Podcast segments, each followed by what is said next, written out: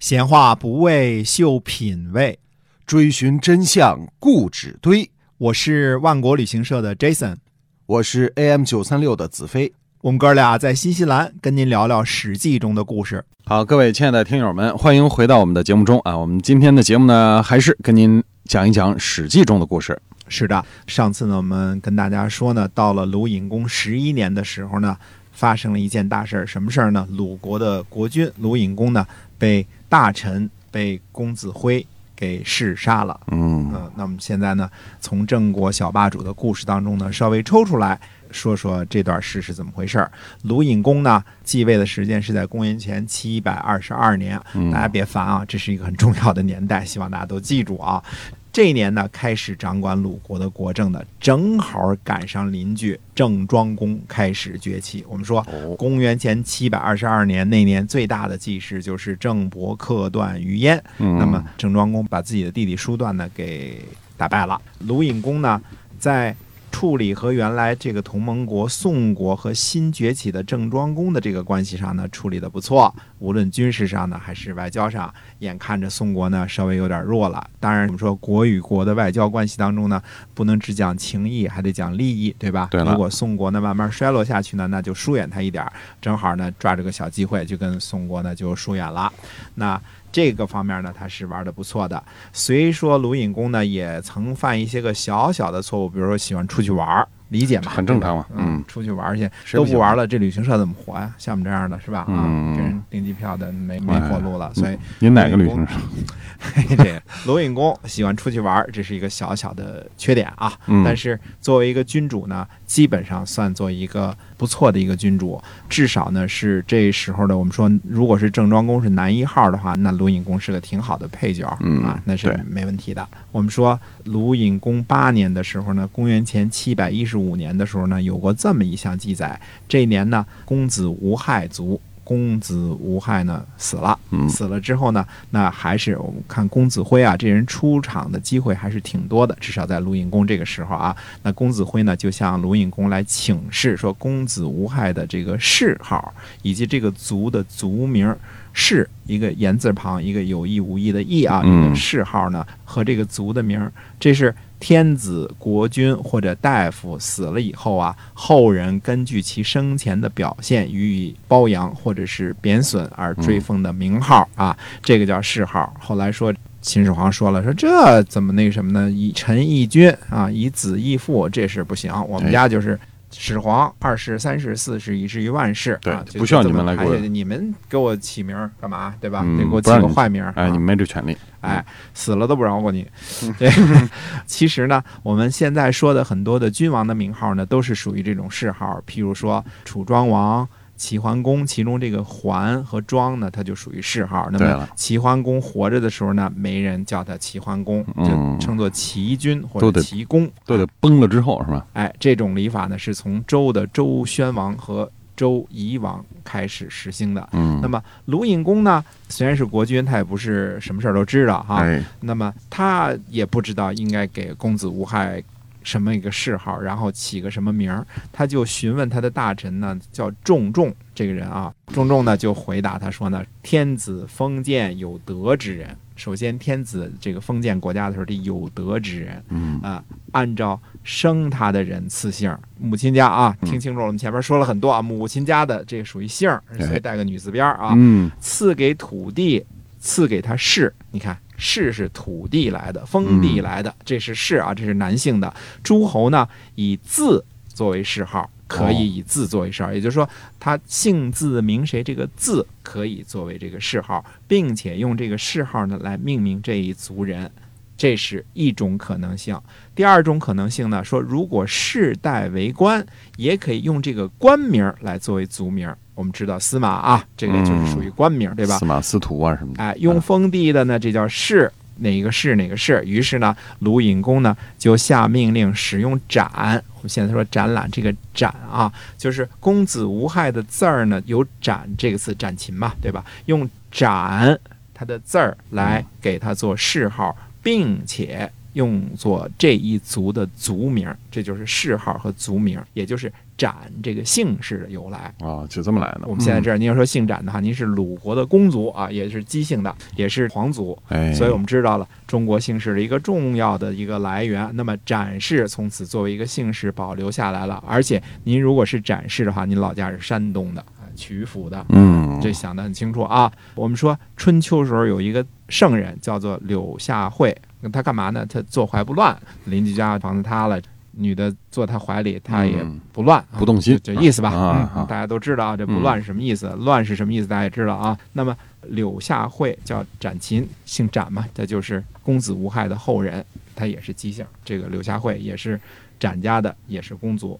所以说，我们还说呢，到鲁隐公十一年的时候呢，我们现在转过来说说鲁隐公的事儿啊。在鲁隐公十一年的时候呢，还有这么一件事儿，滕侯。和薛侯，我们又出现了两个重要的姓儿，一个嗯姓滕，那滕子京谪守巴陵郡，滕对吧？哎，滕姓，还有什么薛姓？薛薛刚是吧？最熟悉就是薛刚啊。对，哎，滕侯和薛侯呢前来朝见。那么滕侯是姬姓，滕侯是王族，是嗯公族、啊，这个都是姬姓的。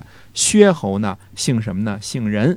嗯，任封在薛这个地方叫薛侯，对吧？嗯他底下的传下去的这个氏，他们家都姓薛，氏是薛，姓儿呢是任，任是母亲家的。两位小国的国君呢，一起来朝见鲁国，但是呢，在排座次的问题上出现了纠纷。我们说哦，排座座呀，不是一个简单的事儿，是个大事儿。平常你别看我们请客吃饭啊，嗯，谁坐里边，谁坐外边，谁坐正面，谁坐反哎面，这都有讲究。中国人对这个排座座的事儿是非常的在意的啊，分果果也在意啊，我们都在意，这俩事儿都在意。能看出很多表面之外的这个问题来哈。哎，嗯这是我们的世界观，嗯我们三观在这儿呢。薛侯就说呢，嗯薛侯封在前，这是讲的时间顺序。薛国是什么呢？在夏朝的时候就担任车政这个官职，就专门管车的，在嗯夏朝就管车，就等于说他们家是这个管理交通部门的官职，所以薛国。在夏朝就封了，我们家在前边，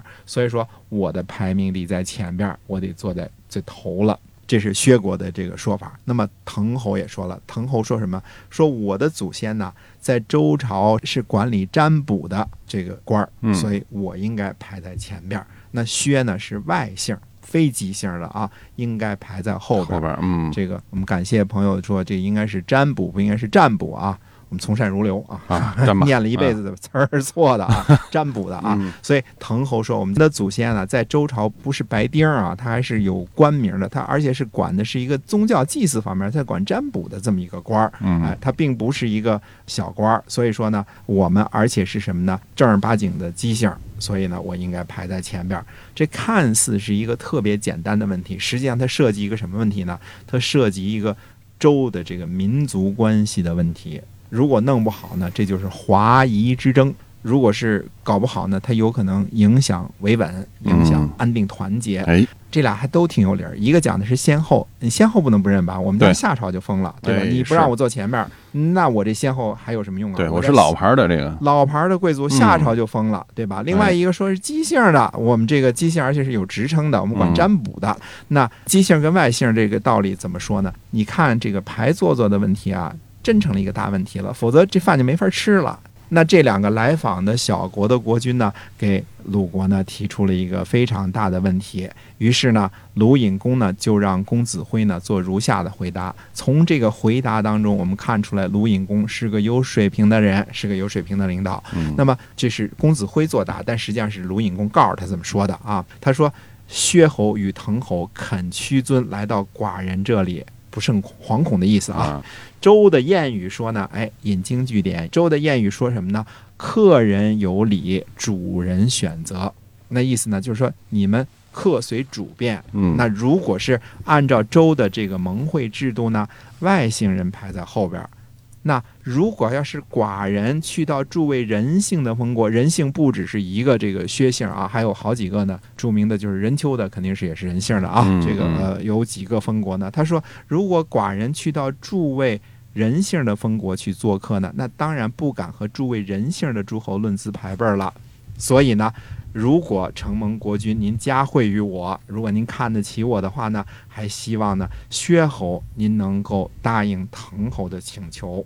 这是鲁隐公通过公子辉的这个回答。嗯实际上，薛侯在讲究一个时间顺序，滕侯呢在讲究一个血缘关系。这两个问题呢都不好弄，因为论资排辈儿这事儿，在中国人来说很重要。我是哪年入的公司，你哪年入的公司，俩人就打起来了，哎这事儿，对吧？嗯那这是很重要的一个顺序，因为没别的，是一个关键的一个，就是我早啊，你晚呢，对吧？嗯这是关键的。但是血亲也是一个很重要的关系。我是公族，我是王族啊，那我为什么跟外姓的人你怎么排呀？这个问题呢，其实我觉得生活当中还是经常容易遇到的问题。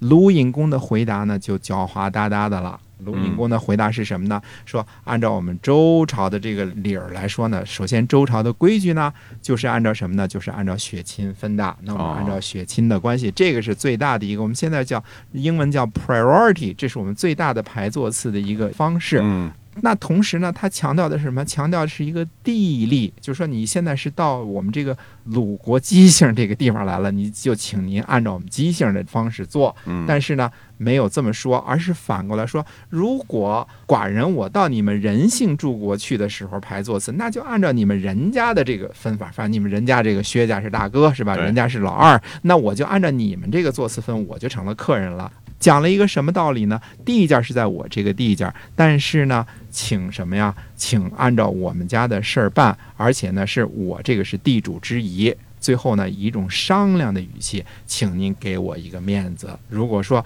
您按照客随主便的原则的话，请您听从我的意思啊。这是劝这个薛侯的，说您排在这个滕侯后边后边了。嗯呃，所以说这个事儿啊，如果较真儿的话，这就打起来了。对，一个争先后，一个争这个华夷之争，俩人呢，我们中国人最容易的就是你说你的，我说我的，俩人越说越气，对各有各的理打起来了，嗯谁也不会放弃自己的。这打架那就是公说公有理，婆说婆有理嘛。